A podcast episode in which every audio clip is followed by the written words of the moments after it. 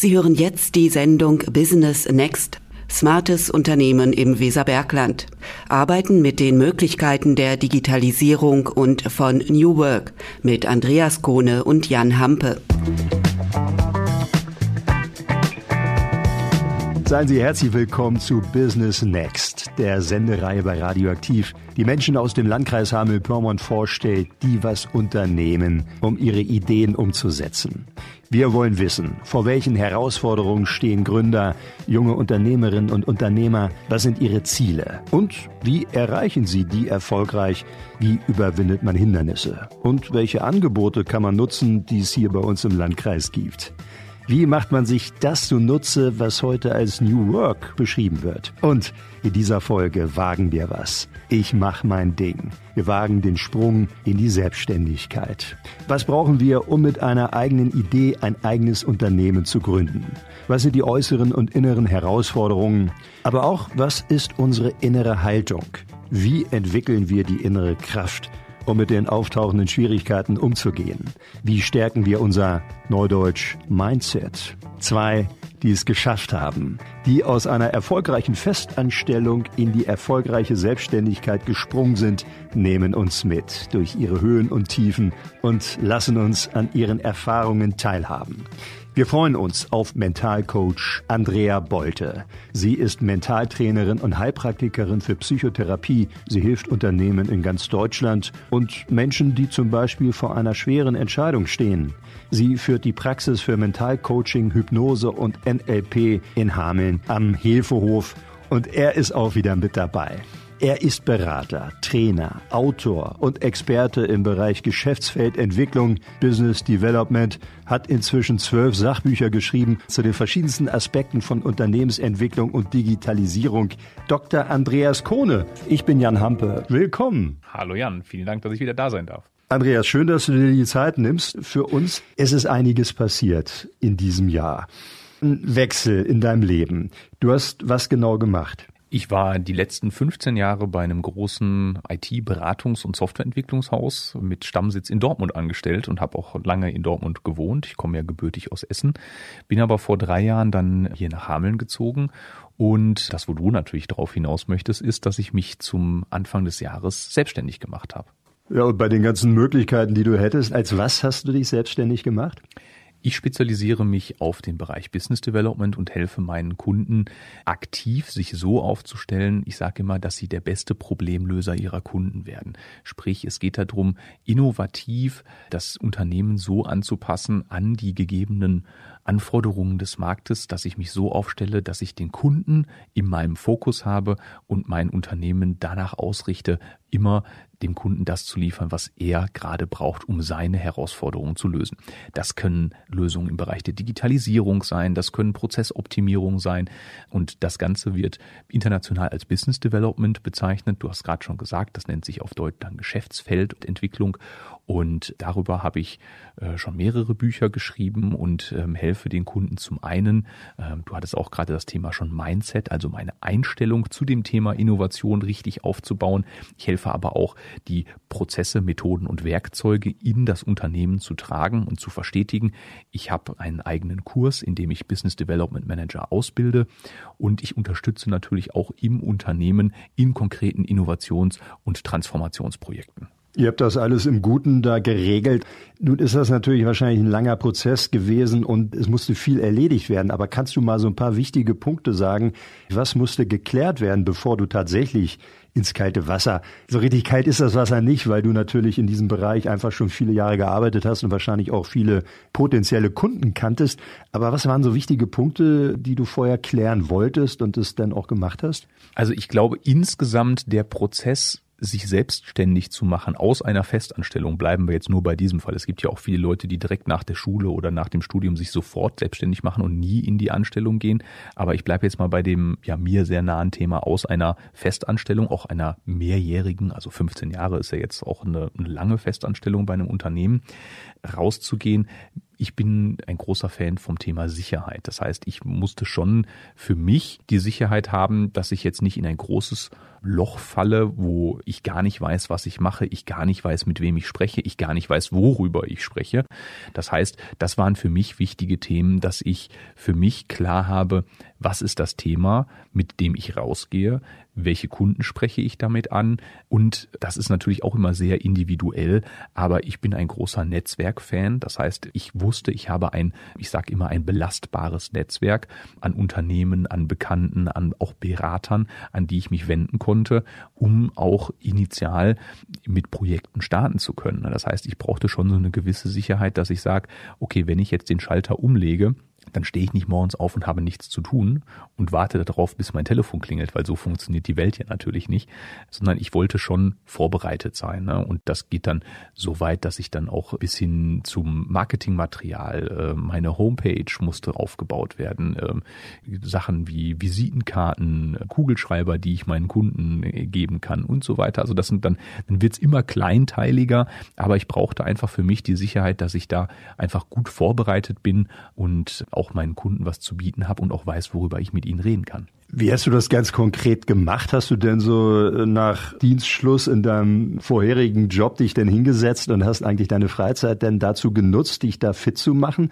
Wie bist du da vorgegangen? Hast du dir vielleicht auch Hilfe geholt? Hast du dir irgendwo nochmal ein Coaching geholt? Genau, also ich habe im letzten Jahr mehrere Coachings zu dem Thema durchlaufen, also von ähm, den finanziellen Aspekten über den inhaltlichen Aspekte, auch das Thema Mindset, also überhaupt erstmal auf die Idee zu kommen, welche Einstellung brauche ich eigentlich, was muss ich über mich selber denken, was darf ich auch von mir selber denken, um diesen Schritt auch nicht nur bewusst, sondern auch mit einer wirklichen inneren Motivation und einer intrinsischen Motivation zu gehen, weil natürlich das Thema Angst schwebt natürlich immer mit, ja, also du hast hast, äh, oder ich jetzt persönlich, ich habe 15 Jahre, ich wusste, Ende des Monats kommt das Gehalt aufs Konto. Äh, ich wusste genau, ich komme morgens in mein Büro oder ich jetzt in meinem Homeoffice, ich mache meinen Rechner an, da sind meine E-Mails, da sind meine Aufgaben, ich wusste, was zu tun ist und es gab einen, einen sicheren Rahmen, der einfach durch dieses Firmenkonstrukt vorgegeben war. Und der bricht dann über Nacht weg und du musst dir selbst diesen Rahmen schaffen und du musst dir selbst auch im Vorfeld, das war für mich auch so eine Idee, dass ich mir überlegt habe, wie sieht denn so mein Tagesablauf aus? Was mache ich, wenn ich morgens aufstehe? Also um nicht einfach dahin zu kommen, naja, ich kann mich auch aufs Sofa setzen und jetzt erstmal Zeitung lesen oder äh, ich mache mal Netflix an oder irgendwie sowas, sondern ich habe mir schon überlegt, da mit einer ja äh, auch meiner Meinung nach angemessenen Ernsthaftigkeit ranzugehen und zu sagen, ich strukturiere mir jetzt mindestens mal die ersten zwei Stunden des Tages so durch, dass ich weiß, ich stehe auf, ich mache meinen Kaffee, dann lese ich ein gutes Fachbuch und dann gehe ich meine E-Mails durch, kümmere mich kurz auf LinkedIn zum Beispiel um Social Media und dann fange ich an. Dann gehe ich in die ersten Kundenkontakte, dann mache ich meine Telefonate. Also dass ich weiß, es gibt Strukturen, die ich mir aber selbst schaffen muss, weil man sagt das ja immer, also ich finde, das ist sehr negativ konnotiert, aber wenn man selbstständig ist, dann bist du selbst und ständig. Und das ist natürlich was, da musst du dann auch äh, mit klarkommen, dass wenn du nichts machst, ist da ein großes Loch, weil keiner sagt dir, was zu tun ist, sondern du musst dir diesen Rahmen selber geben und dich jeden Tag wieder motivieren, aufstehen und die Arbeit, die ansteht, tun. Und wenn du in einem Firmenkonstrukt bist, hast du eine Marketingabteilung, du hast eine Vertriebsabteilung, du hast Leute, die in der Umsetzung helfen, du hast eine Geschäftsleitung, die für die Strategie, die für die Entscheidungen da ist und du bist, ich sag mal, ein Rädchen in diesem System. Aber du bist eingebunden in ein System, das dir viele der Aufgaben entweder abnimmt oder sie dir einfacher macht, indem du mit denen zusammenarbeiten kannst. Machst du das selber, musst du dir selber überlegen, wie sieht die Homepage aus? Wie sieht deine Marketingbotschaft aus? Über welche Kanäle möchtest du wann, mit wie viel Geld bei Google Werbung machen? Auf welchen Kanälen musst du überhaupt aktiv sein, weil da möglicherweise deine Kunden sind? Wie erreiche ich die eigentlich? Was sind die passenden Botschaften? Was mache ich eigentlich? Schreibe ich irgendwo Texte? Muss ich Fernsehwerbung schalten? Also es, du hast ja dann auf einmal die gesamte Welt allein, und ich habe jetzt nur über Marketing gesprochen, ne? also du kannst ja ganz viel auf einmal machen und musst dir dann wieder überlegen, naja, was ist denn jetzt mein Weg? Und das neben dem, dass du dich auch noch verkaufen musst und das, was du dann verkaufst, musst du ja auch noch abarbeiten. Das heißt, du bist ja dein eigener Manager, deine eigene Marketing- und Vertriebsabteilung und auch noch dein bester Mitarbeiter in den Projekten. Und diesen Schalter, das war für mich so der größte Schalter, den ich im Kopf umlegen muss, dass ich auf einmal alles gleichzeitig machen muss. Business Next auf Radioaktiv. Wie mache ich mein Ding und gehe erfolgreich in die Selbstständigkeit? Am Beispiel von Mentalcoach und Trainerin Andrea Bolte, die in Hameln eine Praxis und das Institut für Mentalcoaching gegründet hat. Dort hilft sie ihren Klienten unter anderem mehr Resilienz und Achtsamkeit zu entwickeln und wie man im Stress die Chancen für persönliche Weiterentwicklung findet. Was genau sie da eigentlich macht und wie sie damit die Menschen unterstützen kann, das wollen wir heute erfahren. Willkommen, Andrea. Ja, vielen Dank. Ich freue mich, dass ich hier bin. Dankeschön. Resilienz und Achtsamkeit, das sind Begriffe, die man natürlich heute überall liest, überall hört. Was genau ist Resilienz? Diesen Begriff, den kannte vor zehn Jahren noch keiner und heute redet jeder drüber. Stimmt, ist so ein Modewort geworden. Also bei Resilienz kann man eigentlich ganz einfach übersetzen, das ist die, die Fähigkeit, mit Herausforderungen im Leben gut klarzukommen. Man kann auch sagen, so die psychische Widerstandskraft. So wie das Immunsystem die Widerstandskraft unseres Körpers ist, ist die Resilienz die Widerstandskraft unserer Psyche. Warum ist das so ein Thema geworden? Zum einen, die Menschen haben sich ja eigentlich doch gar nicht so viel verändert. Äh, Liegt es an der Umgebung oder warum ist das heute so ein relevantes Thema? Wichtig war das Thema schon immer, denn Herausforderungen hatten die Menschen, glaube ich, schon seit es die Menschen überhaupt gibt, nur dass es andere Herausforderungen gab. Jetzt sind die Herausforderungen ein bisschen intensiver geworden und betreffen auch zunehmend die Arbeitswelt, was, glaube ich, früher vor einigen Jahren noch ein bisschen besser getrennt wurde. Und aufgrund der aktuellen Situation der Pandemie in den letzten Jahren kann man nicht mehr davon sprechen, dass Herausforderungen nur einzelne Menschen betreffen, wie das früher vielleicht war. Da kannte jeder irgendjemanden, der gerade in einer Krise steckte wahrscheinlich. Jetzt gibt es viel mehr Menschen, die die gleichen Herausforderungen haben. Und deswegen ist es so wichtig geworden. Was sind die Herausforderungen? Ist der Druck größer geworden? Haben wir heute mehr Stress? Also man sollte ja denken, der Fortschritt geht voran. Wir haben immer mehr Möglichkeiten, mit denen wir uns das Leben erleichtern können. Aber offensichtlich wird der Druck immer größer. Ja, immer mehr Möglichkeiten erleichtern nicht immer das Leben. Nicht? So ein bisschen wie, wenn wir essen gehen im Restaurant. Eine lange Speisekarte macht die Entscheidungsfreudigkeit nicht unbedingt einfacher. Ne? Die Herausforderungen sind, glaube ich, vielfältiger geworden. Ich erlebe das bei mir in der Praxis, dass Menschen mit unterschiedlichsten Themen zu mir kommen und gerade durch die Einschränkungen der letzten Jahre auch immer mehr Menschen sich mit so einer Sinnfrage beschäftigen. Bin ich überhaupt auf dem richtigen Weg? Passt mein Job noch für mich? Passt die Beziehung noch für mich? Und dadurch viel mehr Dinge in Gang kommen bei uns Menschen, als wir vielleicht noch vor einigen Jahren hatten. Der andere Begriff in dem Titel ist Achtsamkeit. Das kennt man so ein bisschen aus dem buddhistischen vielleicht. Worauf soll man achten? ja, eigentlich auf das, was man möchte. Nein, Achtsamkeit in dem Kontext bedeutet, dass wir uns auf das konzentrieren, was jetzt gerade ist. Also wie oft ist das in der heutigen Zeit? Man isst eigentlich gerade zum Abendbrot und nebenbei liest man noch die Zeitung oder schaut im Handy nach oder man arbeitet und nebenbei wird das Brötchen gefrühstückt. Achtsamkeit bedeutet, sich wirklich mal nur auf eine Sache zu konzentrieren. Eine Zeit lang war Multitasking modern und in, aber sehr fatal. Unser Gehirn ist auch gar nicht darauf ausgerichtet. Und das ist der eine Aspekt von Achtsamkeit. Und der andere ist, sich wirklich mal mehr mit der Gegenwart zu beschäftigen. Und das ist jetzt gar nicht mal so aus buddhistischen Ansichten, sondern viele Menschen bewegen sich sehr in der Vergangenheit. Was war früher eigentlich alles besser? Oder auch schlechter, oder bewegen sich sehr stark in der Zukunft. Nur die Vergangenheit, die war nun mal, da können wir viele Sachen nicht mehr ändern. Die Zukunft ist gut, wenn wir sie vor unserem Auge haben, wenn wir wissen, dieses Ziel visieren wir an. Nur hier und jetzt ist nun mal nur der Moment, wo wir irgendwie die Weichen legen können.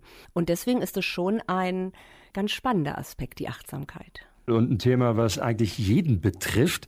Nun unterstützt du Menschen dabei, ihren Weg hm. zu finden. Nochmal zu deiner Bezeichnung. Wie genau können wir dich vorstellen? Mentalcoach oder man kann es auch englisch aussprechen, Mental Coach ist schon das, das Passende. Also ich bin auch Heilpraktikerin für Psychotherapie, aber das ist eher für mich so eine Zusatzqualifikation, die ich habe. Nur Mental Coach trifft es schon gut, ja.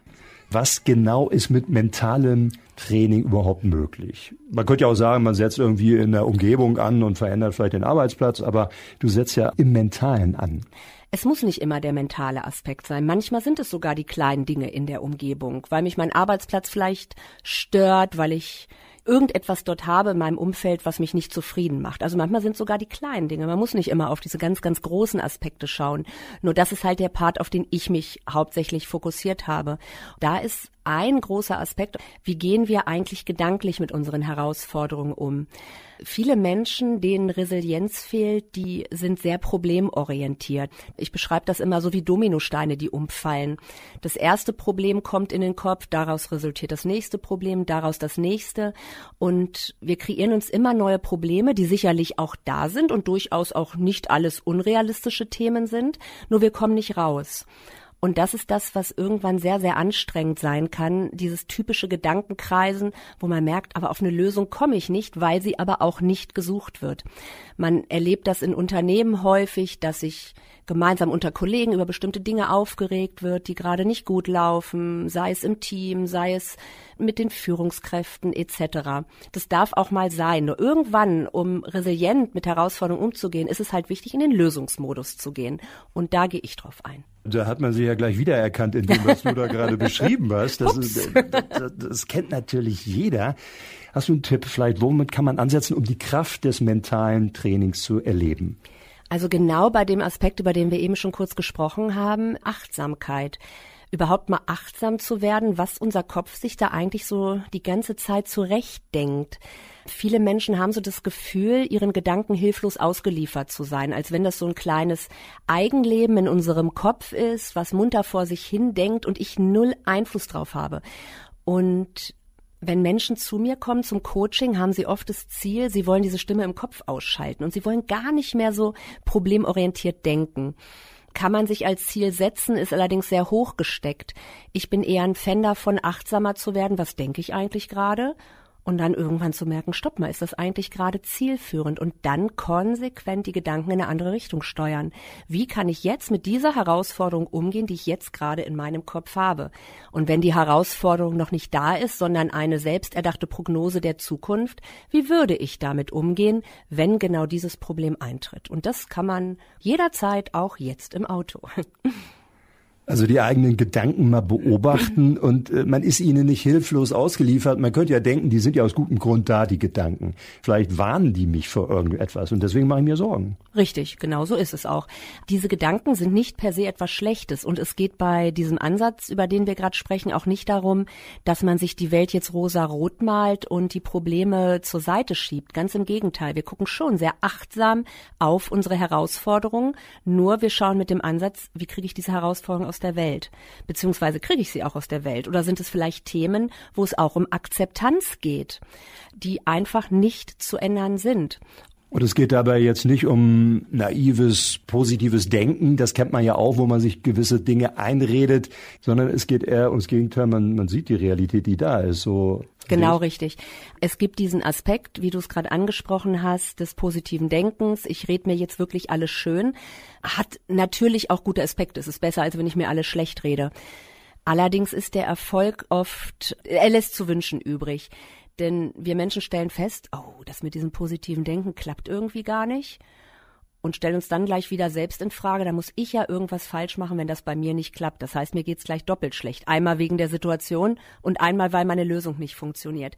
Es ist, wie du schon sagtest, durchaus gut, dass diese Gedanken da sind. Die wollen uns für irgendetwas schützen. Es ist ja schön, dass da diese Stimme im Kopf ist, die sagt, ach nö, mach das mal lieber nicht und schau mal lieber auf die Probleme und verändere dich lieber nicht. Weil es wäre ja doof, wenn wir uns verändern und nachher geht's uns schlechter als vorher.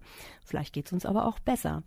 Deswegen nochmal, sind diese Gedanken nicht durchaus schlecht? Nur wenn wir merken, wir kommen da nicht raus und wir, wir drehen uns im Kreis, dann sollte man was ändern. Aber nicht einfach nur, indem ich mir sage, alles ist toll. Man entdeckt die Selbstwirksamkeit. Und ich glaube, das ist auch die Möglichkeit des mentalen Trainings. Also die Umstände kann man ja oft nicht ändern, sondern man kann das ändern, wie man selber sich verhält. Und das Denken gehört ja dazu. Richtig. Du hast unterschiedlichste Kundinnen und Kunden und darunter auch ganz prominente. Unter anderem coachst du eine Bundesligamannschaft, Borussia Mönchengladbach? Das ist richtig. Wie kannst du denen da auf die Sprünge helfen? Oder wem? Mit wem arbeite ich aktuell? Also mit dem Sportdirektor, mit dem Jugenddirektor und mit den Jugendtrainern. Also ich arbeite nicht aktiv mit den Sportlern, sondern eher mit dem Führungskreis. Und das sind letztendlich genau die gleichen Themen wie in jedem anderen Unternehmen auch. Also es sind wirklich die gleichen Herausforderungen. Es ist ein Unternehmen, auch wenn es natürlich für die meisten Menschen etwas ist Fußball, das ist Unterhaltung, da bringt man sein Herzblut rein. Aber von den Strukturen her ist es ein Unternehmen wie jedes andere auch, ja. Wir wollen ja natürlich keine, keine Betriebsgeheimnisse da lüften, wobei eigentlich wollen wir es schon. Aber das ist natürlich ein spannendes Thema. Wie kannst du denen helfen? Wo setzt du da an bei denen? Je nachdem, was gerade mein Auftrag ist. Also es ist genauso wie sonst auch. Es sind Umgang mit Herausforderungen, je nachdem, was individuell als Herausforderung erlebt wird. Kommunikationsthemen und natürlich, wie kann man seine Stärken abrufen, die man hat. Und das ist das, was ich meine.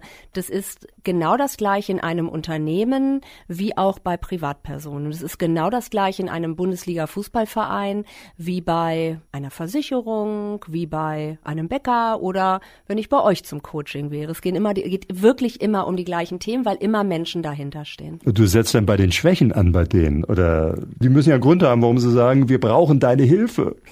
Das ist spannend. Man denkt häufig, dass man einen Mentalcoach holt, wenn man Hilfe braucht. Das ist aber gar nicht so. Also weder bei Unternehmen noch bei Privatpersonen. Das kann auch der Grund sein, wie kann ich meine Stärken noch genauer erkennen und noch besser einsetzen. Also ein Aspekt, der sehr viel Freude und sehr viel Spaß macht. Der muss nicht immer problemorientiert sein. Die wollen also noch besser werden, im Idealfall vielleicht Platz eins der das Tabelle. Das wäre eins meiner großen Ziele. das wäre, da hättest du es geschafft, oder? Also da müssen Sie allerdings ein paar sportliche Hürden überwinden, glaube ich. Ne? Da bist du, könntest du sportlich mit eingreifen. Also kennst du dich aus in dem Bereich? ich glaube, oder? wenn ich da auf dem Platz laufe, dann war es die längste Zeit mein Kunde. Äh, nee, wenn man einen Kunden betreut, das ist egal, was es für ein Kunde ist, wächst man auch irgendwann so ein bisschen in die Themen rein. Das ist bei jedem Kunden so. Jetzt ähm, habe ich wenig Fußballahnung, aber so ein paar Sachen weiß ich mittlerweile auch. Dafür ist der Trainer zuständig. Mein Ansatz ist dann eher, wie kriegt man die Kommunikation noch besser hin, ne? dass das, was besprochen wird, auch wirklich nachher umgesetzt wird. Und da gehen die wirklich drauf ein. Man könnte ja sagen, so Kommunikation, das sind eher so weiche Themen, wir wissen es natürlich heute alle besser, dass es alles andere als weich, sondern elementar ist. Aber da, da hören die denn auch auf dich. ich mache keine Ansagen. Das mache ich auch im Privatcoaching nicht, weil das würde ja heißen, dass die Lösung, die ich für mich und mein Leben entdeckt habe, für jeden anderen passt. Ich begleite Menschen und Unternehmen, dass sie selber erkennen, wo ihre Stärken sind und diese Stärken nutzen, weil das wäre das wäre wirklich fatal, wenn ich sage, mach das so und so und der Gegenüber hat die, die persönlichen Ressourcen dafür gar nicht. Nee, nee, mein Auftrag ist, egal wo ich bin, genau das herauszuarbeiten, damit der Einzelne, egal ob Unternehmen oder Privatperson, das umsetzen kann. Und du bist jetzt schon mit denen länger zusammen, mit äh, Borussia Mönchengladbach? Ja, acht, neun Jahre ungefähr. Das ist so lange schon, tatsächlich. Ja. Wie sind die auf dich gekommen? das war ganz witzig. Ich war, bevor ich mich selbstständig gemacht habe, beim BHW und bei der Postbank angestellt. Und Postbank war zu der Zeit Hauptsponsor von Borussia Mönchengladbach. Und wir hatten eine firmeninterne Veranstaltung im Borussia Park. Und ich habe schon im Bereich Training und Coaching gearbeitet, aber zu der Zeit noch nicht voll selbstständig. Also ich war nebenbei noch angestellt. Und wir hatten im Borussia Park eine ganz tolle Mitarbeiterveranstaltung und unter anderem eine simulierte Pressekonferenz. Und das Thema war der Transfer von Motivation im Sportbereich zu Motivation von Mitarbeitern in einem Unternehmen? Gibt es Parallelen? Gibt es Unterschiede? Und meine Aufgabe war, eine Person aus dem Management zu interviewen. Jetzt hatte ich da so viel Ahnung von wie von nichts anderem und ähm, habe das Organigramm bekommen und ich habe damals den damaligen Sportdirektor, den Max Eberl, ausgewählt, weil er lächelte so fröhlich auf dem Bild und ich dachte, auch wir sind ungefähr ein Alter, das passt, glaube ich, ganz gut. Und dann hatte ich eine wirklich großartige Pressekonferenz in Anführungsstrichen. Es war keine Pressekonferenz, wir hatten das so simuliert. Ja, und dann sind wir in Kontakt geblieben und dann ist so der erste Auftrag mit dem Führungskräftekreis um Max damals entstanden. Und dann ging es so weiter. Also diese Komponente haben wir noch gar nicht besprochen, aber Glück gehört ja irgendwie auch dazu und es denn zu ergreifen und was draus zu machen. Ja, das stimmt. Aber das ist, glaube ich, die Kunst. Wahrscheinlich passiert jedem Menschen Glück, nur man muss in der Lage sein, es zu erkennen und auch was draus zu machen. Ja, und ob man das, was man da gerade so vorfindet und was einem so begegnet im Leben, auch als individuelles Glück empfindet. Also für mich Ich weiß, dass Borussia Mönchengladbach, wenn ich meine Vita vorlege für, na, nicht für jede Branche, aber für viele schon ganz spannend ist, da wird nachgefragt, mehr als vielleicht bei einem kleinen Unternehmen, was wenige kennen. Für mich ist aber jeder Kunde ein Herzensprojekt. Also weil ich arbeite mit den Menschen zusammen, die mich um Unterstützung bitten. Und da kommen überall wirklich tolle Freundschaften auch oft zustande. Und es ist ein vertrauensvolles Verhältnis. Und deswegen kann ich für mich sagen, ich empfinde jeden meiner Kunden wirklich als Glück und auch mit ganz viel Dankbarkeit, weil es ist nicht selbstverständlich. Sie könnten auch zu jemandem anders gehen. Nichtsdestotrotz muss ich natürlich sagen, ich bin mittlerweile auch, wenn ich im Stadion mit dabei bin, Bist du ab und zu mal da in Mönchengladbach? Also und ich war jetzt in Leipzig mit dabei beim Auswärtsspiel. Also vom Spielrand aus, also ich sitze da nicht, ich habe mit denen auch nicht, also doch ein bisschen im Vorfeld gesprochen, aber ich fiebere einfach dafür mit, ne, und freue mich natürlich auch über jedes Tor, was geschossen wird. Das ist ja klar und die sind immer noch in der ersten Liga, also ja. von daher hast du offensichtlich einen guten Job gemacht.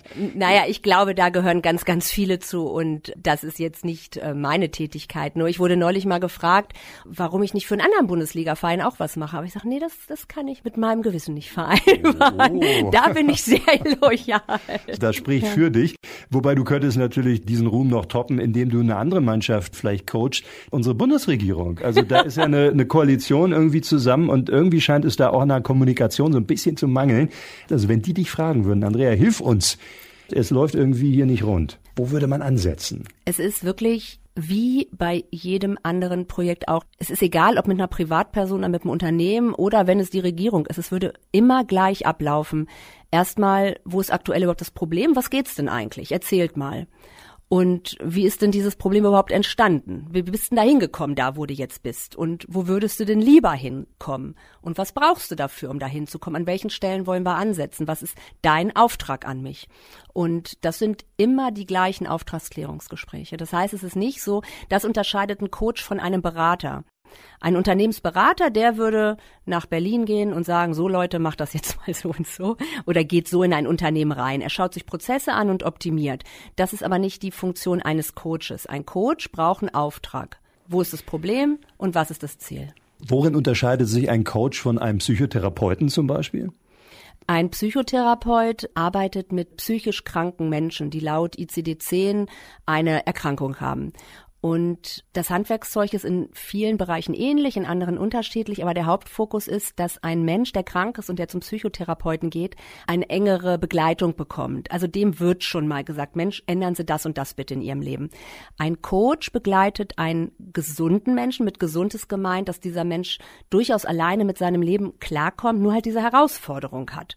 Und ein Coach begleitet den Menschen oder das Unternehmen darin, selber zu erkennen, welche Lösungen die richtigen sind. Und da kann ich von außen vielleicht innerlich denken, das ist ja eine spannende Lösung, hätte ich jetzt anders gemacht, aber derjenige hat Erfolg damit. Und dann ist alles gut.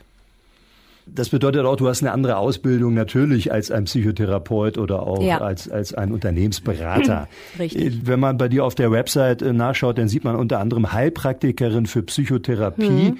Das ist noch eine andere Abteilung, das hat jetzt hiermit erstmal nichts zu tun oder hängt das zusammen? Das hängt zusammen. Ich habe vor mittlerweile 18 Jahren meinen Heilpraktiker für Psychotherapie gemacht, aus reiner Neugierde. Ich war selbst in so einer Umbruchsphase in meinem Leben. Ich war zu der Zeit 30 und ach dachte irgendwie ach irgendwie läuft so vieles gerade nicht so richtig und irgendwie willst du vielleicht noch mal was anderes machen aber was und Psychologie hat mich immer interessiert ich dachte oh nee mit 30 jetzt noch mal so ganz umsatteln und dann habe ich ja wie man so schön sagt durch Zufall erfahren, dass man seinen Heilpraktiker für Psychotherapie machen kann. Ich kannte das vorher gar nicht. Also der Heilpraktiker als Pendant zum Allgemeinmediziner war mir ein Begriff, aber der Heilpraktiker Psychotherapie, das kannte ich nicht. Und dann habe ich das als Hobby gemacht. Und man lernt in dieser Ausbildung etwas über psychische Erkrankungen. Das heißt, was gibt es für psychische Erkrankungen, woran erkennt man die? Nicht, wie man sie behandelt, aber das ist erstmal, also ich fand es super, super interessant und informativ und gerade für meine Arbeit im Coaching sehr gut, sage ich heute, weil ich erkenne, wenn ein Kunde bei mir ist, der meinen Kompetenzrahmen übersteigt, dann empfehle ich auch einen Psychotherapeuten oder erstmal den Hausarzt als Ansprechpartner und um da diese Grauzone besser abdecken zu können.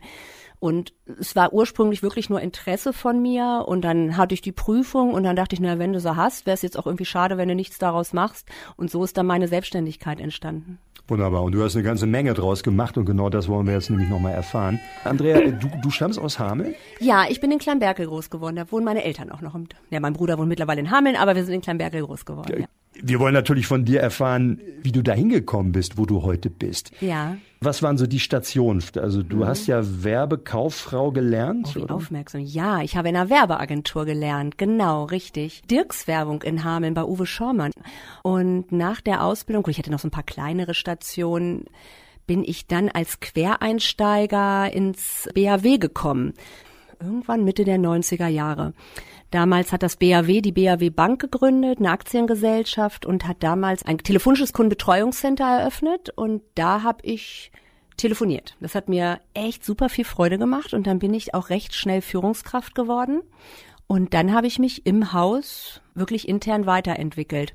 Das heißt, das ist auch was, wo ich jetzt sage, das kommt mir wirklich zugute, dass ich selber weiß, wie es ist, in einem Konzern zu arbeiten und auch welche Herausforderungen man als Führungskraft hat. Also all das, was ich heute auch so in meinen Seminaren weitergebe, das sind Dinge, die ich selber gerne früher auch gehabt hätte, um besser durch den Arbeitsalltag zu kommen. Ne? Kannst du das mal konkret sagen? Was meinst du? Also allein so Dinge wie, mit was für Phasen entwickelt sich ein Team überhaupt? Dass es ganz selbstverständlich ist, wenn äh, neue Mitarbeiter in ein Team kommen oder Mitarbeiter weggehen, dass es da erstmal zu so ein bisschen zu Rangeleien kommen kann.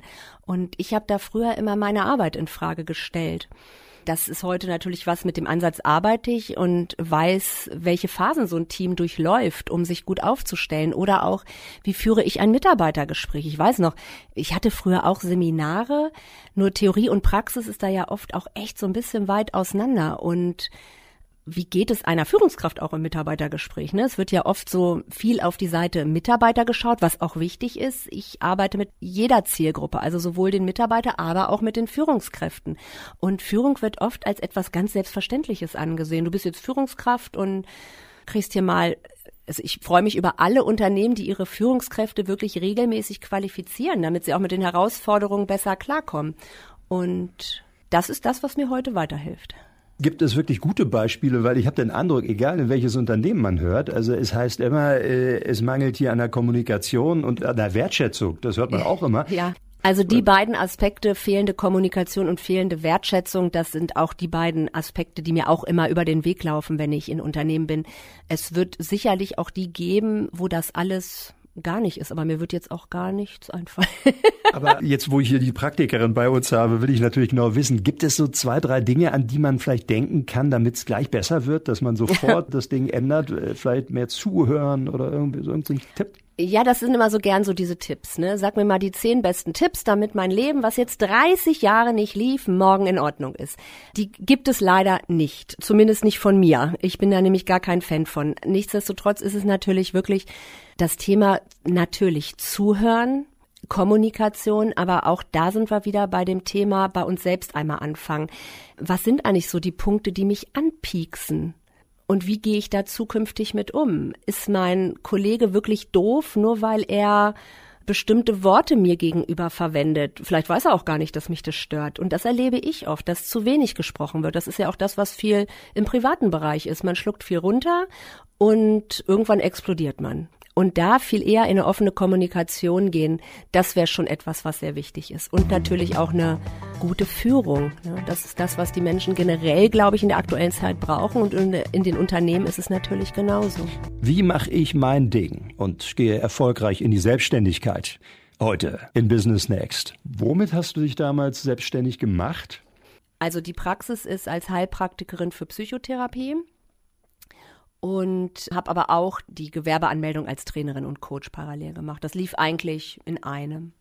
Das heißt, die Ausbildung dafür, die konntest du nebenbei machen, dann richtig. So im, im, am Abend oder am Wochenende oder in deiner Freizeit? Wie genau richtig, genau richtig. Wochenende, Arbeit, Freizeit. Also als ich mich selbstständig gemacht habe, war für mich so dieser Aspekt, ich wollte mir ein Leben aufbauen, das hat, glaube ich, auch ganz gut geklappt, wo ich mich nicht zwingend durch Urlaub erholen muss. Klar brauche ich auch meine Auszeit, um meinen Akku aufzuladen, aber ich wollte nicht dieses, oh, bald ist Wochenende, bald ist Urlaub, sondern ich wollte ja, in einem Arbeitsumfeld für mich arbeiten, wo ich jeden Tag sage, oder bestmöglich jeden Tag, heute habe ich richtig Bock aufzustehen und das zu machen, was ich mache.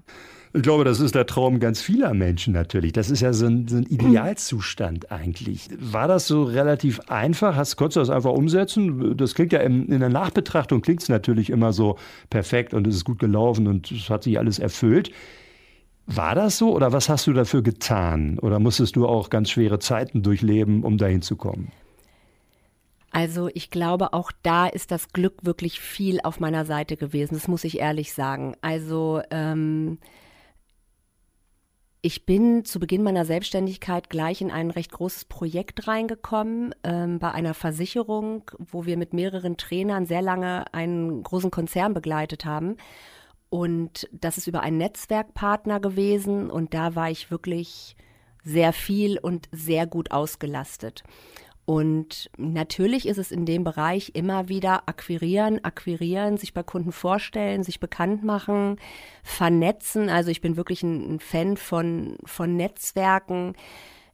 Bestimmte Projekte kann man nicht alleine abwickeln von der Größenordnung her. Und da habe ich ein tolles Netzwerk, wo wir gemeinsam Projekte in verschiedensten Branchen abwickeln und Klar, als dann der Lockdown kam, war das auch eine Herausforderung. Also sicherlich auch für meine Branche keine einfache Phase gewesen, wo es darum ging, Mensch, können nicht mehr in die Unternehmen rein, Umstellung auf Online und ähm, auf einmal mit ganz anderen Herausforderungen äh, konfrontiert.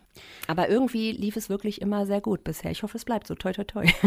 toi, toi, toi. Das, das wünsche ich dir natürlich. Und du machst ja auch genau den richtigen Beruf, um dabei zu bleiben und auf der ja. Höhe zu bleiben.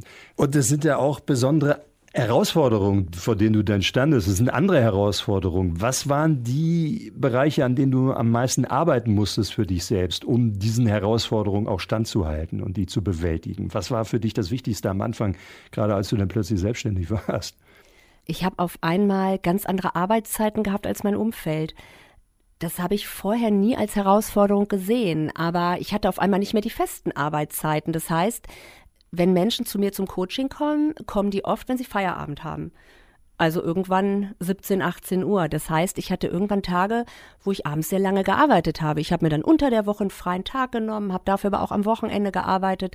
Und das ist dann schon mit dem Freundeskreis so ein bisschen herausfordernd gewesen, weil ich dann auch abends ja, entweder keine Zeit hatte oder auch wirklich gesagt habe, nee, ich möchte das nicht, ich möchte morgen fit sein für meine Kunden, wo ich sonst vielleicht gesagt hätte, ach komm, schläfst in der Nacht mal eine Stunde weniger und das läuft morgen schon.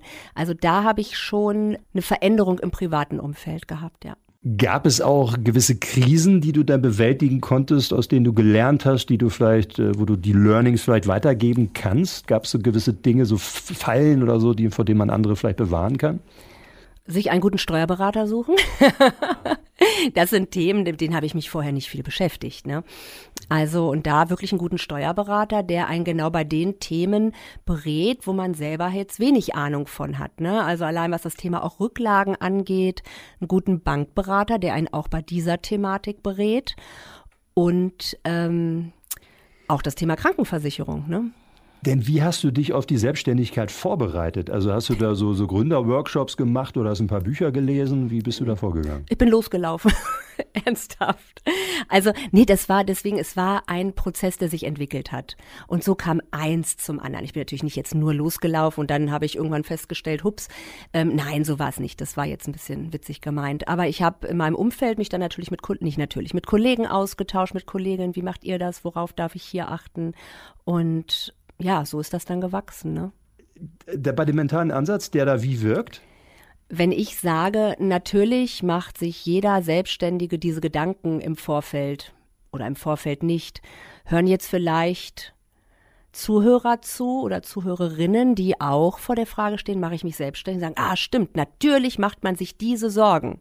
Nee, das waren meine ganz persönlichen, die vielleicht viele andere auch haben, aber genügend Menschen auch, ähm, ja, da ganz sicher durch diesen Prozess gehen. Wir sprechen da im Coaching von Glaubenssätzen. Da hat es nichts mit äh, Glauben äh, im kirchlichen Bereich zu tun, sondern was ist für mich die Realität und die Lebenswirklichkeit? Also was glaube ich, was wahr ist, was aber nirgendwo steht? Und wenn wir da etwas glauben, was, ähm, wo wir auch sagen, das steht nirgendwo, aber es stärkt mich und es bringt mich voran, ist das super. Nur wie oft haben wir Menschen einschränkende Glaubenssätze, weil wir eine Generalisierung dahinter legen, zum Beispiel mit einem, natürlich macht sich jeder diese Sorgen. Und ganz viele Menschen nicken und machen sich dann auch diese Sorgen und das ist schade. Also Gegenstand deiner Arbeit unter anderem sind mhm. Glaubenssätze. Und ich glaube manchmal tatsächlich äh, daran äh, liegt es auch, dass manche Menschen sagen, ja, mentales, dass sie das vielleicht so ein bisschen auf die leichte Schulter nehmen. Dabei sind diese unfassbaren Gegenstände, sie sind ja nicht fassbar, sondern sie entstehen im Gehirn für unsere Lebenserfahrung zuständig. Absolut. Ich finde das Faszinierende. Früher hätte man gesagt, ja, das ist ja Hokuspokus da, ne, oder so. Jetzt konzentriere dich mal auf die Wirklichkeit. Das Spannende ist ja wirklich, dass man damit ja die eigene Wirklichkeit schafft. Richtig. Ganz real. Genau so ist das. Und je mehr man das begreift, desto mehr begreift man, wie weit man tatsächlich seines Glückes Schmied ist und wo auch die Grenzen sind, wo es halt nicht geht. Richtig. Aber, weil das, da wird auch das Kind, finde ich, mit dem Bade ausgeschüttet, weil gesagt wird, ja nein, die, wir müssen die Gesellschaft ändern. Da muss man ansetzen. Man kann an beiden ansetzen. Richtig. Und ich finde, man sollte auch an allem ansetzen wenn ich warte, bis die Gesellschaft sich ändert, egal um was es geht, ist es natürlich erstmal bequem, weil dann muss ich mich nicht verändern. Aber wenn ich mich verändere und du vielleicht merkst, ach Mensch, das ist ja eigentlich ganz toll, wie die durch die Welt geht und der nächste geht auch mit, dann verändert sich ja die Gesellschaft, geht ja gar nicht anders. Ne? Und deswegen, was ist zuerst da, Huhn oder Ei? Und da sind wir wieder bei Selbstwirksamkeit. Es ist ein zirkulärer Prozess. Sehr schön gesagt, ja. Und äh, das ist für mich eine der Wahrheiten, wie man in den Wald hineinruft, so schallt es heraus, bewahrheitet sich für mich im Grunde genommen meistens. Ja, nicht immer, aber meistens ist es so. Und so kann man im Grunde genommen diesen Kreislauf selber ein bisschen steuern, indem man da ein bisschen reingibt, vielleicht ein bisschen mehr reingibt und man wird manchmal reich beschenkt. Schön gesagt, genau so ist es, ja. Wie ist es für dich weitergegangen? Also erfolgreich bist du in die Selbstständigkeit gestartet. Gab es da auch mal so Durststrecken zwischendurch oder ging es im Prinzip immer aufwärts? Also die Pandemie war schon eine herausfordernde Phase.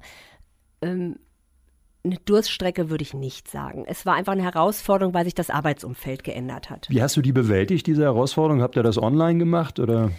Das war ganz spannend. Ich hatte kurz vor der Pandemie, naja, was heißt kurz? Doch fast kurz vorher, ähm, sagte eine Kollegin von mir und eine liebe Freundin aus München, die ist auch Trainerin und Coach, und sie sagte, Andrea, hast du nicht mal vor, eine, eine Online-Ausbildung selber zu absolvieren. Das wäre doch super für deine Vita. Ich sage, nee, also online, das will ich gar nicht. Ich brauche den Menschen live vor mir, ich muss den wahrnehmen, online nicht.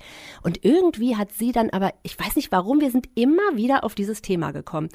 Und irgendwann sagte sie, du, ich habe hier eine Netzwerkpartnerin, ähm, die macht das ganz toll. Und dann dachte ich, na komm, ich gucke mir das einfach mal an und habe diese Ausbildung gemacht. Hatte vorher auch so einen schönen Glaubenssatz, ähm, dass ich sowieso technisch das überhaupt nicht gut hinkriege. ähm, na, ich diese, diese Fortbildung gemacht und das hat mega Spaß gemacht. Also ich fand's richtig toll. So, und was war das? Eine, eine Online, Online-Coachings und Online-Seminare. Ne? Also, also allgemein. Also, hm, also mit welchen Übungen kann ich gut okay. arbeiten? Wie hole ich die Teilnehmer ab? Wie baue ich auch schnell eine gute Verbindung zu den Teilnehmern auf? Also solche Inhalte waren es und auch technische Inhalte. Und dann hatte ich diesen Schein nach dieser Qualifizierung und dann kam die Pandemie. Also es war kurz vorher habe ich diese Qualifizierung beendet. Und dann, ja, hatte ein Netzwerkpartner eine Rundmail geschickt und sagt, ich suche Online-Coaches, die gerade, die auch wirklich ein Zertifikat haben. Wer unterstützt mich in einem Projekt? Und das, das war auch noch mal eine Herausforderung, das werde ich nie vergessen. Ich saß wirklich Lockdown in, im Homeoffice in meinem Büro, vier Stunden Online-Seminar vor mir und ich habe wirklich also ich, ich liebe einfach Menschen und ihre Geschichten. Ich habe gerne Menschen um mich herum. Ich erfahre gerne was von Menschen. Ich dachte, jetzt guckst du hier vier Stunden deinen Computer an. Ich war wirklich fix und alle und dachte, was tust du hier? Und dann hat es total Spaß gemacht. Ne? Also da sieht man wieder einfach auch mal machen manchmal. Ne? Wie musstest du dich selbst verändern, nachdem du in die Selbstständigkeit gewechselt bist? Musstest du dich überhaupt verändern oder war es im Grunde hm. genommen ein fließender Prozess oder bist du eine etwas andere Andrea geworden? Hm, ich, gut, das wird mein Umfeld jetzt wahrscheinlich besser beantworten können. Ich glaube, ich bin keine andere geworden. Ich gehe nur mit manchen Themen anders um. Also erstmal das, was ich vermittle, versuche ich auch selber zu leben.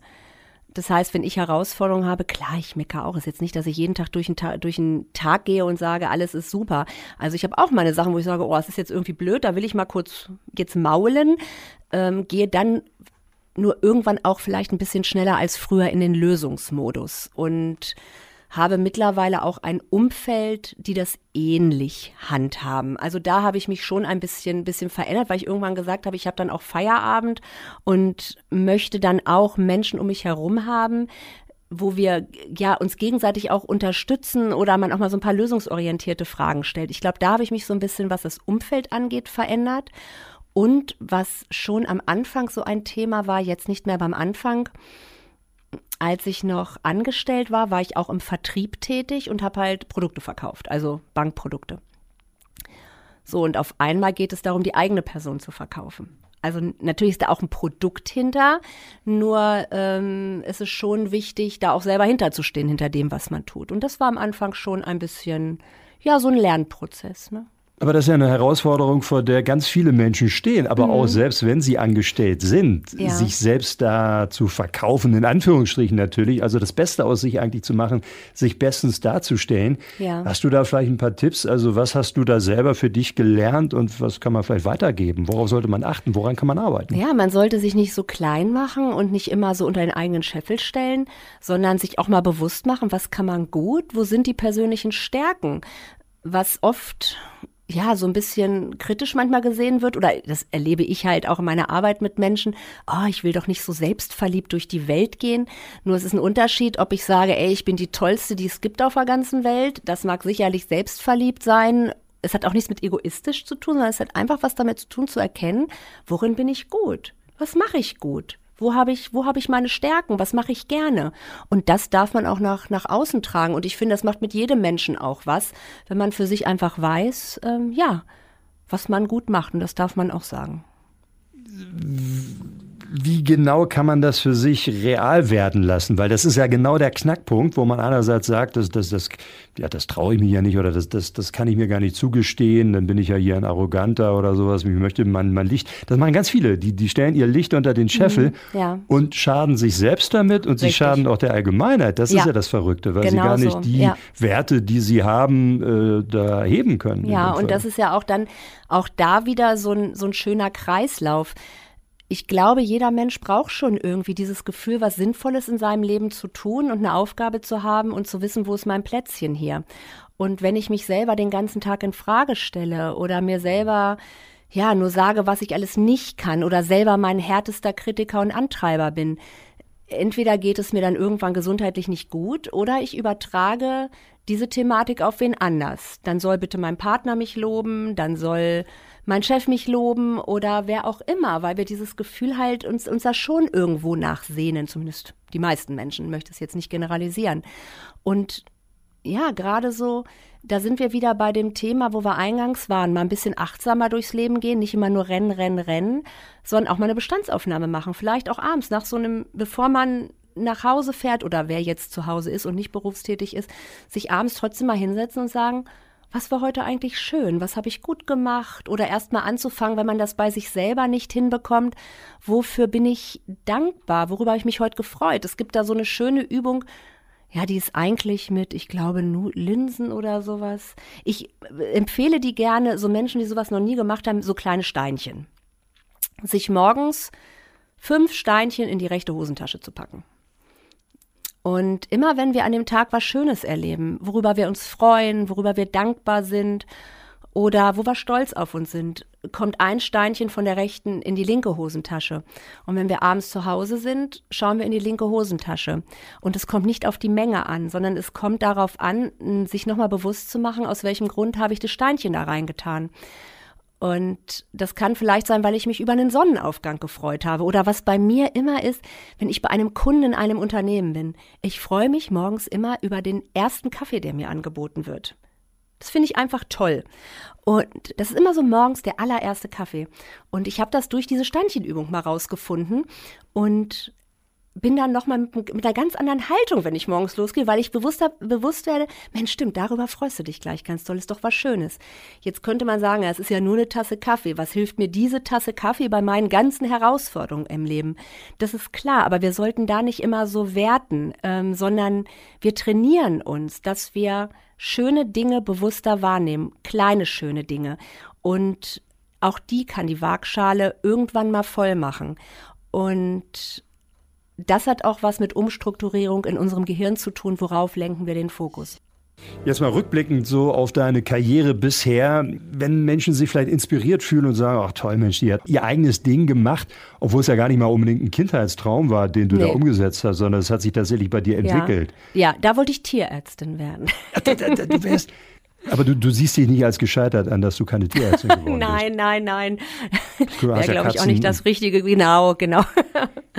Gibt es so vielleicht so ganz wichtige Learnings, die du gelernt hast, von denen du sagst, Mensch, gut, das würde ich gerne weitergeben auch? Wenn ich in Unternehmen bin und Mitarbeiter, egal ob Mitarbeiter, Führungskräfte, coache, erlebe ich oft Unzufriedenheiten, die wirklich schon eigentlich eine innere Kündigung sind wo auch der Mitarbeiter überhaupt keine Bereitschaft mehr hat, was zu verändern, weil er so ein bisschen die Hoffnung aufgegeben hat. Und wenn ich dann frage, Mensch, aus welchen Gründen bist du denn dann in diesem Unternehmen? Dann kommt oft, ja, ich weiß nicht, ob ich noch was finde. Und die Altersvorsorge ist hier ja auch gut und ähm, ich halte einfach durch bis zur Rente. Also das macht was mit mir. Ich kann mich wirklich bei vielen Themen oder eigentlich bei fast allen Themen richtig gut abgrenzen. Das muss ich, glaube ich, auch in meinem Job.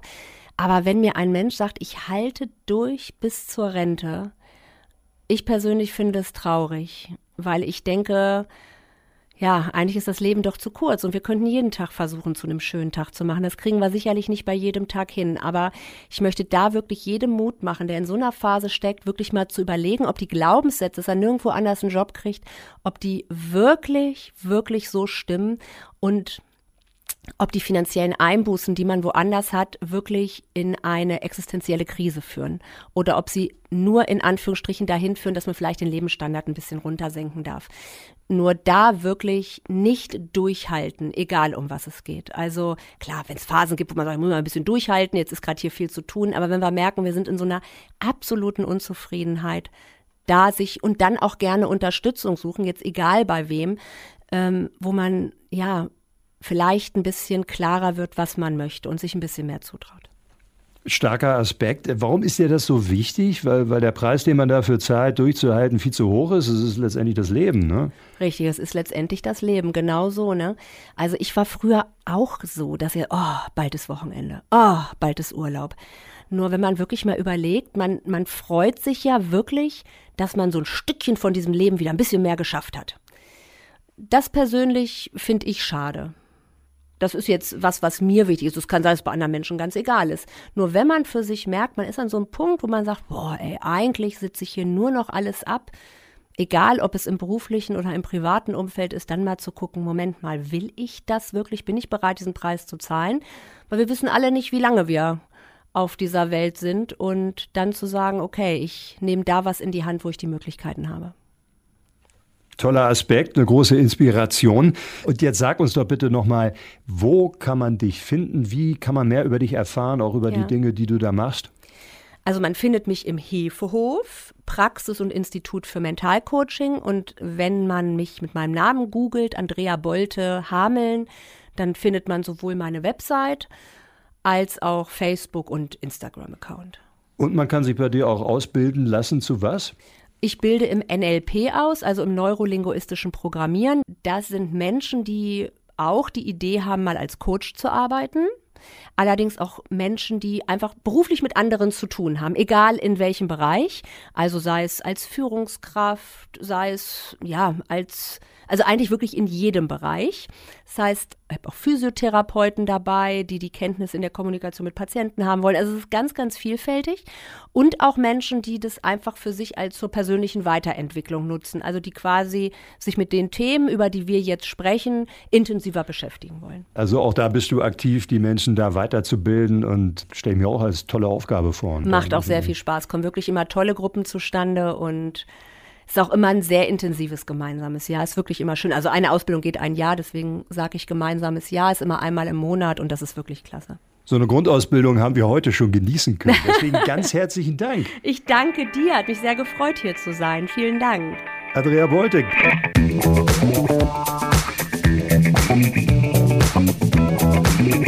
Business Next. Heute ich mache mein Ding. Zum Thema Mindset, Widerstandskraft und selbstständig werden. Andreas, also hier bei Andrea hört man, sie hat sich tatsächlich mitten aus dem Unternehmen ihre Selbstständigkeit schon aufgebaut, hat also dort offensichtlich auch Ideen bekommen, was sie selbstständig machen könnte. Ist das vielleicht prototypisch auch, wie man es im Idealfall macht, weil man ja die Sicherheit einerseits hat noch des Unternehmens und da dann schon so langsam Stück für Stück aufbauen kann, bevor man dann tatsächlich den Absprung wagt? Das ist natürlich ein sehr valides Vorgehen, vor allem für sicherheitsbewusste Menschen, um weiter die Sicherheit der Festanstellung zu haben, aber dann überhaupt erstmal die Idee, die man hat von dem, was man tun möchte, wenn man in die Selbstständigkeit wechselt, auszuprobieren, das mal wirklich mit Kunden zu besprechen, wirklich ein erstes Projekt zu machen, eine erste Beratung zu machen, ein erstes Training zu machen, das ist schon mal was anderes. Und dann auch das Feedback der Kunden dann zu bekommen, um dann auch zu gucken, passt das wirklich zu mir? Und wenn das nicht so ist, naja, dann gehe ich wieder voll in die Angestelltenposition zurück, habe nichts verloren, sondern habe eher eine Erfahrung gewonnen. Wenn es funktioniert und ich mir vorstellen kann, mehr, okay, dann reduziere ich halt nicht 10, 20 Prozent, sondern dann mache ich halt 25, 50 Prozent und gucke, ob dann mein Geschäft mitwächst ob es sich finanziell auch trägt, das ist natürlich wichtig. Und kann ich dann damit kompensieren, was ich dann vielleicht in meinem Hauptberuf nicht verdiene? Oder vielleicht muss oder möchte ich das auch gar nicht, weil ich die Freiheit für mich höher bewerte? Das kann natürlich alles sein. Also das sind sehr individuelle Entscheidungen, die dann da auch mit reinspielen. Aber natürlich ist das so der klassische Weg aus der Angestellten-Tätigkeit mit der Erfahrung daraus, sich nebenbei was aufzubauen und dann irgendwann zu sagen, okay, jetzt muss ich vielleicht auch den Hebel umlegen, weil mein Chef sagt, komm, das spielt jetzt immer mehr hier, vielleicht auch in den beruflichen Teil rein und willst du da nicht jetzt mal ganz rüber wechseln? Klassisch spricht man dann auch von einem Standbein und einem Spielbein.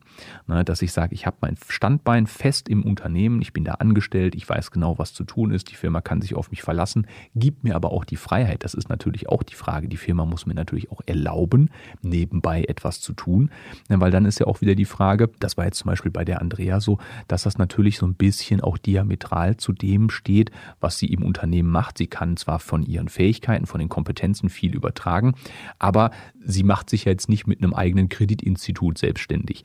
Also wenn sich das auf einmal überschneidet, dann kann natürlich der Chef sagen, so, du, da müssen wir aber jetzt nochmal reden, du greifst uns vielleicht nachher die eigenen Kunden ab und du kannibalisierst hier unser Unternehmen.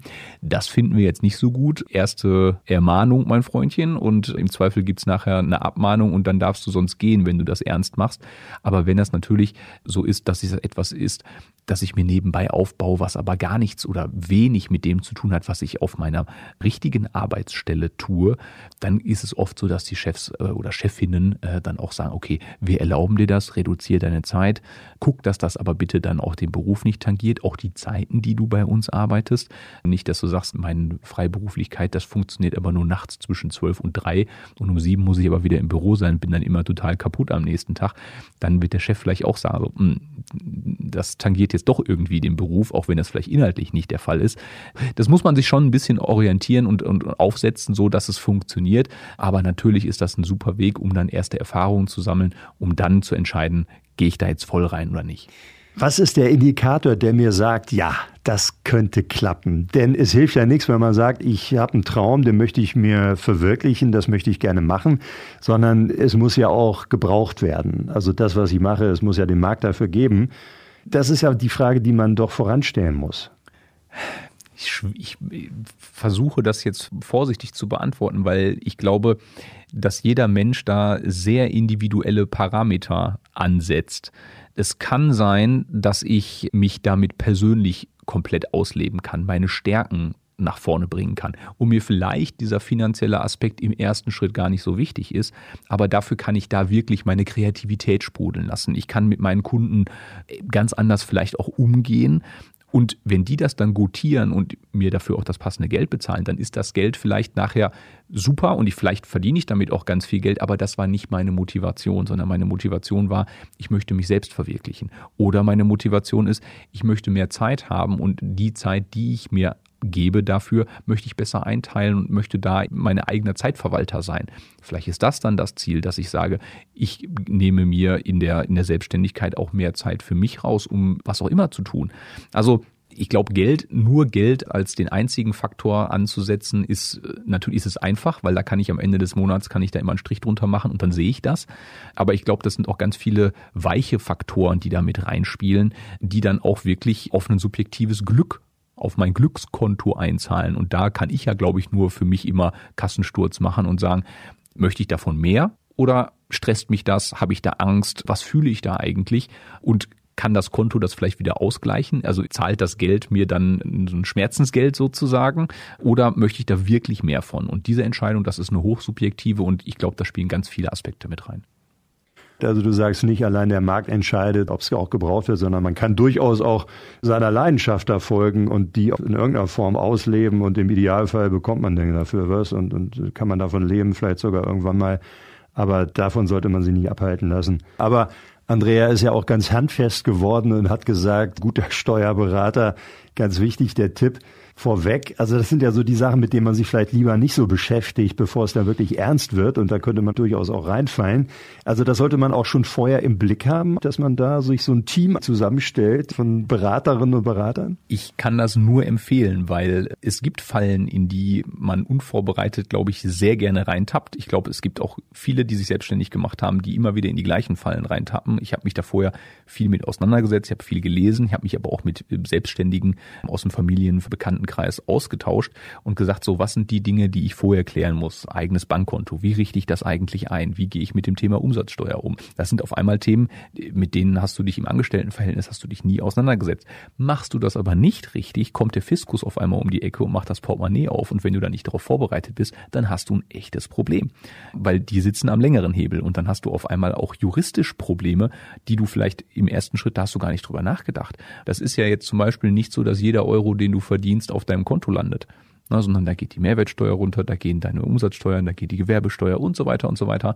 Na, das heißt, da musst du erstmal ein Gefühl dafür kriegen, was muss ich eigentlich machen, um wie viel Geld am Ende des Monats zum Beispiel zu haben. Und ich rede jetzt nur über den finanziellen Aspekt. Es gibt ja ganz viele weitere Aspekte, um die du dich kümmern musst. Auch juristische Absicherung. Ne? Was passiert eigentlich, wenn XY bist du dann versichert? Wie kannst du vorsorgen? Gesundheit ist ein Riesenthema. Wie bist du versichert? Was passiert, wenn du ausfällst? Ne? Und es gibt ganz viele Aspekte, über die möchte man sich eigentlich gar keine Gedanken machen, weil ich möchte ja Business machen. Ich möchte ja mein Geschäft vorantreiben. Ich möchte ja kreative Ideen entwickeln. Ich möchte mit Kunden diskutieren. Nichtsdestotrotz gehört das alles dazu. Das sind die ungeliebten Aufgaben sicherlich, aber die kannst du nicht ausblenden. Das ist im Gesamtpaket selbstständig ist das mit drin. Ja, und du kannst entweder nur 100 Prozent kaufen oder gar nicht kaufen. Und wenn du sagst, ich kaufe die Selbstständigkeit, dann kaufst du aber auch das Thema Steuern, du kaufst das Thema Versicherung, du kaufst das Thema Gesundheit. Da musst du dich drum kümmern. Und dann gibt's natürlich viele Sachen, da musst du dich vielleicht einmal gut mit auseinandersetzen und dann kannst du das abgeben an einen guten Steuerberater, an einen Bankberater. Aber du musst das natürlich einmal durchdringen und danach auch dann leben. Weil du kannst natürlich auch dann im Tagesgeschäft immer wieder in äh, Fettnäpfchen reintreten und die vorher zu kennen, um sie am besten gut zu ummanövrieren zu können, das hilft ungemein. Wie würdest du jetzt vorgehen, wenn du nochmal am Anfang stündest? Wo würdest du ansetzen? Wir haben ja jede Menge Möglichkeiten, auch Beratung zu holen, ob das die Industrie- und Handelskammer ist, die ja auch immer diese Gründertage hat, äh, bei dem man mal einfach mal sein Projekt vorstellen kann. Wo würdest du beginnen? Also ganz allgemein ist das, das Thema Austausch initial ganz wichtig. Also mit Leuten, die im ähnlichen Bereichen sich schon selbstständig gemacht haben, vielleicht auch schon vor vielen Jahren, von denen mal zu hören, was habt ihr gemacht, was für Probleme gab es. Die IHK ist sicherlich eine gute Anlaufstelle. Wirtschaftsförderung ist eine gute Anlaufstelle. Es gibt inzwischen gute Online-Kurse, es gibt Coaches, die sich da speziell darauf vorbereitet haben. Auch je nachdem, aus welcher Situation man zum Beispiel kommt, gibt es auch ganz tolle Fortbildungsprogramme, die man über die Bundesagentur für Arbeit zum Beispiel auch auf die Vorbereitung einer Gründung bekommt kommen kann. Zum Beispiel, wenn ich auch aus einer Arbeitslosigkeit komme. Ähm, da gibt es tolle Begleitprogramme, die mich dann wieder in den Job reinführen. Also da gibt es eine große Bandbreite auch an wirklich kostenlosem Material, auch auf YouTube oder ähm, auf einer großen Suchmaschine einfach mal suchen. Es gibt ganz viele auch Blogs und Leute, die sich mit dem Thema auseinandersetzen und da kann man ganz viel mitnehmen, um dann nicht so rein zu stolpern, sondern a die Entscheidung sehr bewusst zu machen, weil ich mir vorher wirklich die ganzen Aspekte mal angeschaut habe, dass ich dann danach nicht überrascht werde. Du bist ja für mich so eine Art Meister des Networkings, denn bei dir kam ja noch die Besonderheit dazu, du hast auch inzwischen vor drei Jahren, aber du hast äh, deinen Standort gewechselt, bist in eine völlig neue Gegend gezogen mit deiner Frau aber du musst dich hier erstmal etablieren im Weserbergland und du bist da mittendrin und es gibt hier so viele Möglichkeiten, ob das Sedita ist, wo Gründerinnen, Gründer sich treffen. Das ist ja so ein permanenter Prozess. Aber wie ist unser Landkreis dafür aufgestellt? Empfängt man hier Gründerinnen und Gründer, auch die, die hier schon leben, mit offenen Armen oder wo würdest du sagen, könnte man noch ein bisschen nacharbeiten? Oh, das ist eine gute Frage. Also ich bin zweigleisig gefahren sozusagen. Also ich bin einmal den offiziellen Weg gegangen. Ich habe äh, ich hab mich beim CEDITA gemeldet. Ich habe äh, da angefangen, wirklich professionell zu netzwerken. Bin dann darüber zum Beispiel an die HSW gekommen und arbeite dort jetzt auch als Dozent. Darüber lernt man wieder die nächsten Leute kennen. Dann gehe ich auf die Businessveranstaltungen, die es hier im, im Abendbereich gibt. Aber auch bis hin zu dem Bereich, dass ich in Hannover auf Veranstaltungen gehe. Die kann man wunderbar im Internet suchen und für seine Branche Branche, für seinen Bereich und sich dann da weiter vernetzen. Der andere Teil ist natürlich dann privat sein Netzwerk erstmal aufzubauen. Das habe ich natürlich über die lokalen Freunde, die wir hier über die Jahre auch schon hatten, getan. Ich bin in einer lokalen Band. Darüber lernt man wieder neue kennen. Das heißt, das Thema Musik oder Hobby, ich sage mal im weitesten Sinne Sport ist natürlich genau das nächste Thema. Darüber lernt man wieder Leute kennen. Und dann kann man natürlich in einem zweiten oder dritten Schritt auch mal sagen, so hey, was arbeitest du, was machst du? Ich, guck mal, ich mache das. Können wir da nicht mal reden? Oder hast du dich mal einen Tipp für mich oder mit wem sollte ich denn mal hier reden? IHK, auf jeden Fall ein guter Ansprechpartner. Die machen tolle Veranstaltungen, in denen man dann auch vielleicht mal branchenübergreifend mal Leute, die hier in der Kammer organisiert sind, kennenlernen kann. Und dann einfach mal zu schauen, mit wem funkt's, mit wem nicht, wo könnte ich weiterkommen, wo kann ich aber auch einen Mehrwert reinbringen. Das ist ja wichtig, es ist immer quid pro quo. Netzwerk heißt nicht nur nehmen, sondern vor allem erstmal geben und Informationen anbieten, Informationen austauschen, um dann auch mal gezielt eine Frage in das Netzwerk geben zu können. das ist ganz wichtig. Wir haben von Coaches schon gehört, nun gibt es ja auch die Funktion eines Mentors. Das sind Figuren, die einen durchaus begleiten über eine längere Strecke hinaus. Das sind oft erfahrene Menschen, die vielleicht einen ähnlichen Weg gegangen sind. Hast du jemanden in deinem Leben, so eine Art Mentor, bei dem du immer wieder mal nachfragst oder der dich so ein bisschen begleitet? Ich habe jetzt niemanden, dem ich sofort den Titel Mentor geben würde, aber natürlich habe ich ähm, in meinem privaten, aber auch in meinem beruflichen Umfeld teilweise auch sehr erfahrene Leute, die dann also auch wirklich 30, 40 Jahre Berufserfahrung schon haben, bei denen ich zu jeder Zeit anrufen kann und sage, guck mal hier, ich habe folgende Herausforderung, ich habe diese Frage, ich weiß, das hast du schon 20 Mal gemacht, kannst du mir da mal einen Tipp geben? Und das ist natürlich unglaublich wichtig und wertvoll. Ich bin diesen Leuten auch sehr dankbar, dass sie mir ihre Zeit dann auch zur Verfügung stellen, um mir zu helfen. Aber ich bedanke mich dann auch bei den Leuten und ich höre dann ganz oft von Leuten, die sehr bereitwillig dafür Zeit und, und auch ihre Energie geben, dass sie sagen, ich hatte aber auch wieder Leute, die mir geholfen haben, meinen Weg zu finden und jetzt dahin zu kommen, wo ich jetzt bin. Und deswegen gebe ich gerne.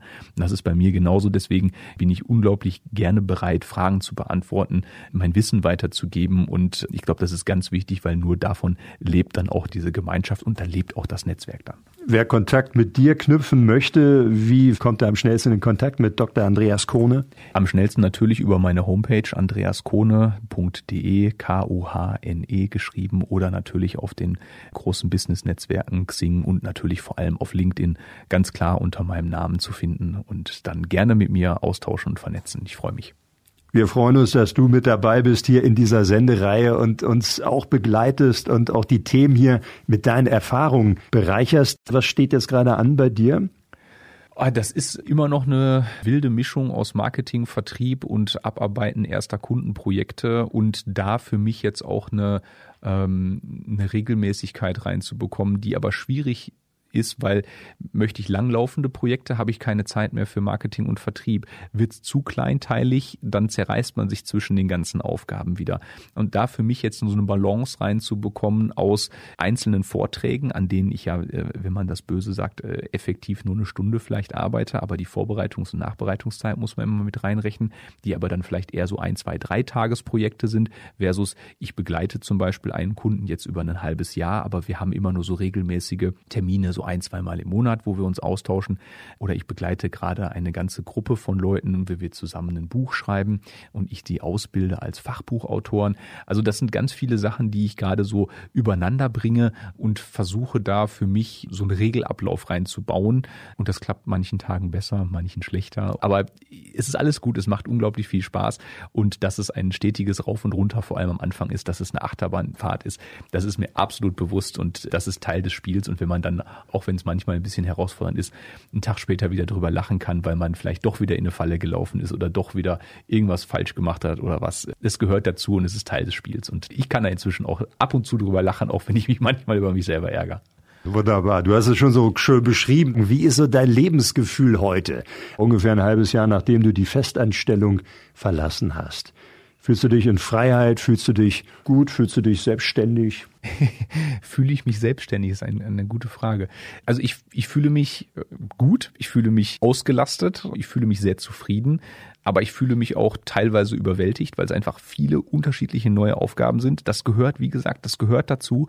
Und ich glaube, das kommt immer mal wieder, weil ich mich ja zum Beispiel auch als Berater permanent wieder in neue Themen arbeiten, reinarbeiten darf. Und dann trägt das Thema wieder ein halbes Jahr, ein Jahr, vielleicht auch drei Jahre und dann kommt was Neues. Das heißt, da wird immer irgendwie was Neues kommen müssen und auch kommen dürfen. Ich freue mich da auch drauf.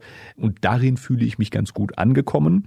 Das macht mir unglaublich viel Spaß. Und trotzdem ist jeden Tag wieder irgendwas Neues zu tun. Und das ist so eine Mischung aus, das ist spannend, das ist aufregend, das macht mir Spaß und manchmal macht das auch ein bisschen Angst. Aber das, wie gesagt, das gehört einfach dazu.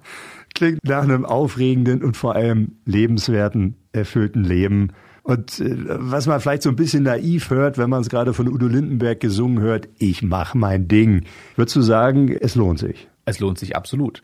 Und was für dich die Metrik ist, nach der du gut bewertest, das ist ja hochsubjektiv und für mich muss ich sagen, ich bin mit der Zwischenbilanz jetzt nach dem ersten Quartal zum Beispiel, bin ich sehr zufrieden mit dem, was ich, was ich erreicht habe und was ich auch als Ausblick auf den Rest des Jahres noch habe und ich freue mich jetzt auf alles, was kommt und ich gehe mit Vollgas weiter voran und ich mache mein Ding. Wir wünschen dir viel Erfolg dabei, dass es weiter aufwärts geht. Einige Koordinaten, wie man das für sich selber entscheiden kann, hat er uns heute mitgegeben. Ganz herzlichen Dank, Andreas Krone. Vielen lieben Dank, dass ich wieder dabei sein durfte, Jan. Ich freue mich auf die nächste Sendung mit uns. Bis dann. Tschüss. Einen herzlichen Dank auch noch einmal an Mentalcoach Andrea Bolte wie wir die Hürden der Selbstständigkeit oder was auch immer wir uns vornehmen, überwinden können und wir uns dabei entwickeln, wie wir unser Mindset stärken, resilienter, widerstandskräftiger werden und dabei uns selbst etwas besser auf die Spur kommen, haben uns Metallcoach Andrea Beute aus Hameln und Andreas Kohne näher gebracht. Liebe Hörer, liebe Hörer, wir freuen uns, wenn Sie wieder mit dabei sind hier bei Business Next. Ich bin Jan Hampe, bleiben Sie inspiriert.